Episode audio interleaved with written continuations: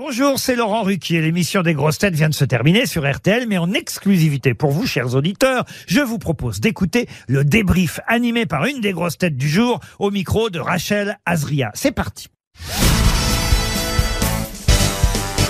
Bonjour Isabelle Mergot. Bonjour. C'est notre premier podcast ensemble. Je suis ravie et très stressée. Je dois l'avouer. Euh, on va parler de l'émission, des grosses têtes d'aujourd'hui et de votre euh, promo également. Comment s'est passée l'émission du jour? Euh, C'était une petite publicité pour mon film. Il y avait des questions autour des guérisseurs. Euh, enfin, il n'y avait pas que ça. Mais bon, ils ont été très gentils tous. Vous avez appris des choses? Est-ce que vous retenez tout ce que vous apprenez dans les grosses têtes? Non. Alors là, mais c'est ce que j'avais dit à, ce que j'ai dit à, à Laurent. Je lui ai dit, écoute, si tu, euh, ce serait un jeu à faire d'ailleurs. De reprendre, tu prends le, tu reprends le même panel des grossettes avec les mêmes questions un mois plus tard. Je, je suis pas sûr qu'on puisse répondre. Est-ce que votre fille vous écoute euh, dans les grosses têtes ou elle préfère euh, bah, faire des choses de son âge? Oh non, non, non, elle m'écoute pas du tout dans les grosses têtes. Vous savez bien, elle est sur. Les réseaux sociaux Bah, elle a 14 ans, elle est en pleine dans TikTok et compagnie. hein. Bon, Vous utilisez, vous, vous utilisez Twitter? Twitter, c'est tout. Mais j'aimerais utiliser Instagram, je sais pas le faire. Vous voulez que je vous apprenne? Bah, j'aimerais bien, oui. Je vais vous Tout à apprendre. l'heure. hein. Je vais vous apprendre. Est-ce que vous avez un, un préféré dans toute cette troupe des grosses têtes, dans toute cette famille? Alors, j'adore ma bille. Mhm. J'adore Caroline. Toen me fait mourir de rire.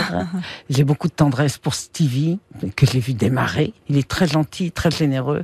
On a, il y, a- il y a des gens avec qui je suis euh, un petit peu moins proche. Mhm. Par exemple, l'équipe d'aujourd'hui, je l'aime beaucoup. Qu'est-ce que vous diriez à, à Laurent Ruquier euh, s'il était devant vous? Que je lui ai déjà dit par, éc- mais par écrit, par texto, parce qu'il est tellement pudique que- qu'il me laisserait pas finir, je crois, ma phrase, mais que c'est vraiment euh, l'homme le plus généreux et le plus fidèle que je connaisse et le plus intègre. Ça, on peut pas dire qu'il est, il est fait des coups euh, pour arriver là où il est. Euh, Je, voudrais le remercier pour tout ça, pour toute sa fidélité, son intégrité, sa gentillesse, sa fidélité, qu'il qu'il qu'il donne pas seulement à moi, mais à, tout- à toutes euh, à toutes les personnes qui qui sont autour de lui. Vous lui demandez des conseils sur les projets que vous avez, par exemple sur le film, on va en parler sur votre film. Euh, vous lui avez euh, parlé, vous lui avez demandé des...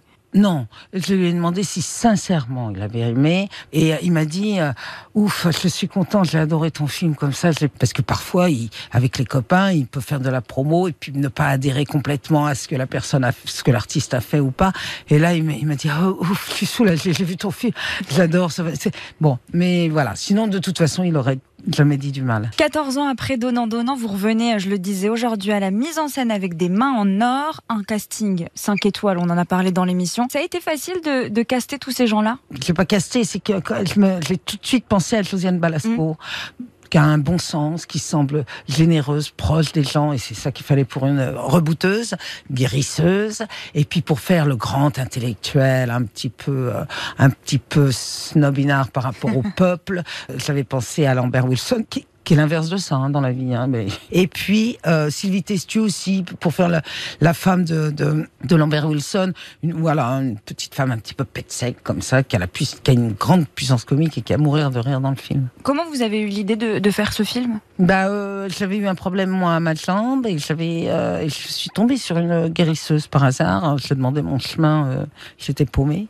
Et puis bah, elle, a- elle, elle m'a fait rentrer chez, chez elle et elle m'a soigné ma jambe. Et euh, j'ai été assez étonnée parce que les médecins ne pouvaient rien pour moi. Je boitais énormément et je ne boitais plus quand je suis ressortie de chez elle et j'ai été la voir deux trois fois après. Puis voilà. Et elle m'a pas fait payer. Enfin, elle m'a pas fait payer. euh, Je lui ai dit combien je vous dois et elle me dit ce que vous voulez.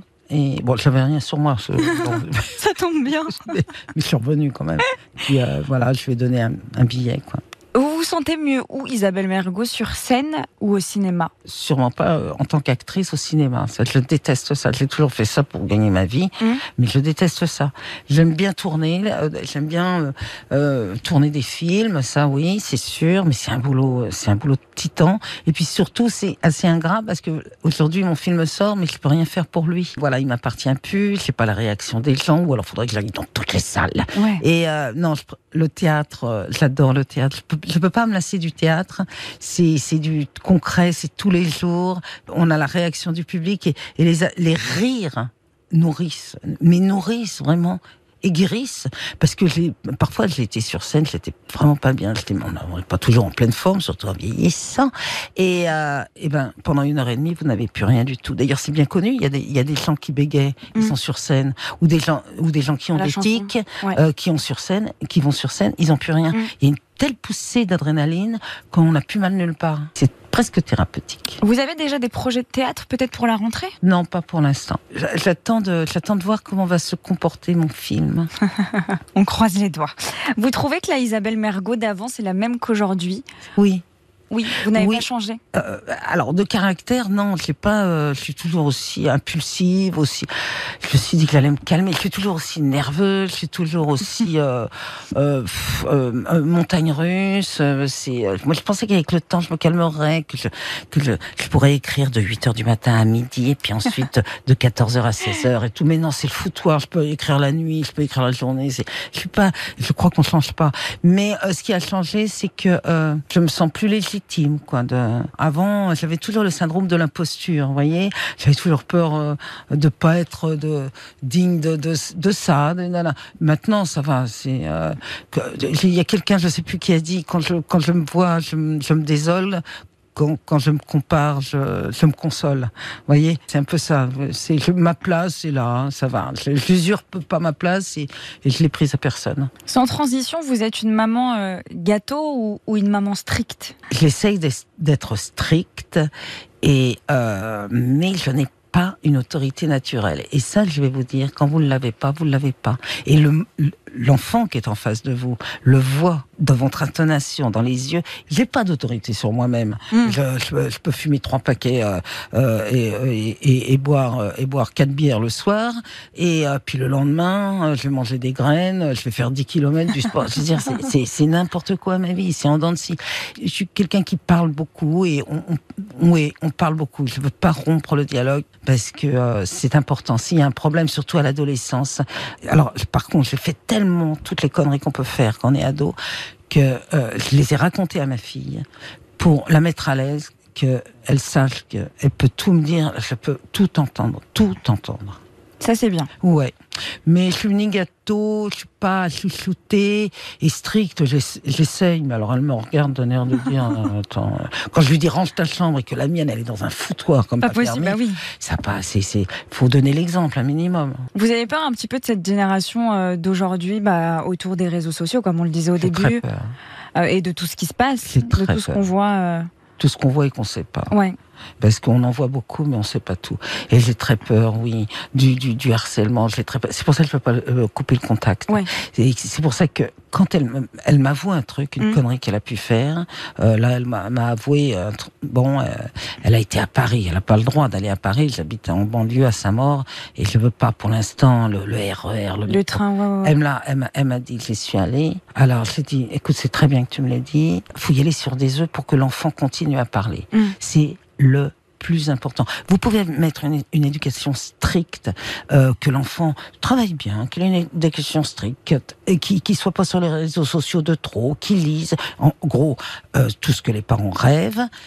Et puis il y a la mauvaise rencontre. Et là tout est tout est foutu. Je connais quelqu'un comme ça, c'est pour ça que je vous dis. La, Mm. la gamine, elle lisait, elle était elle était brillante et tout. Bingo, elle est tombée sur le mauvais gars. Mm. Et là maintenant, elle est waouh, elle est partie en vrille. Donc parler, parler, parler. Ça c'est le plus important que je, le conseil que je pourrais te donner. Euh, parler et avouer à l'enfant les propres conneries qu'on a pu faire pour le mettre à l'aise. Isabelle Mergot, merci d'avoir été avec nous. On va aller moi. faire le petit cours, euh, le petit cours Instagram. Et évidemment, je, je conseille et euh, courez aller voir le, le film euh, d'Isabelle Mergot, Des mains. Des mains en or, au cinéma dès aujourd'hui. Merci Isabelle Mergot. Mais merci à vous. Merci d'avoir écouté le débrief des grosses têtes. Soyez au rendez-vous demain pour une nouvelle émission à 15h30 sur RTL ou encore en replay sur l'application et bien sûr toutes nos plateformes partenaires.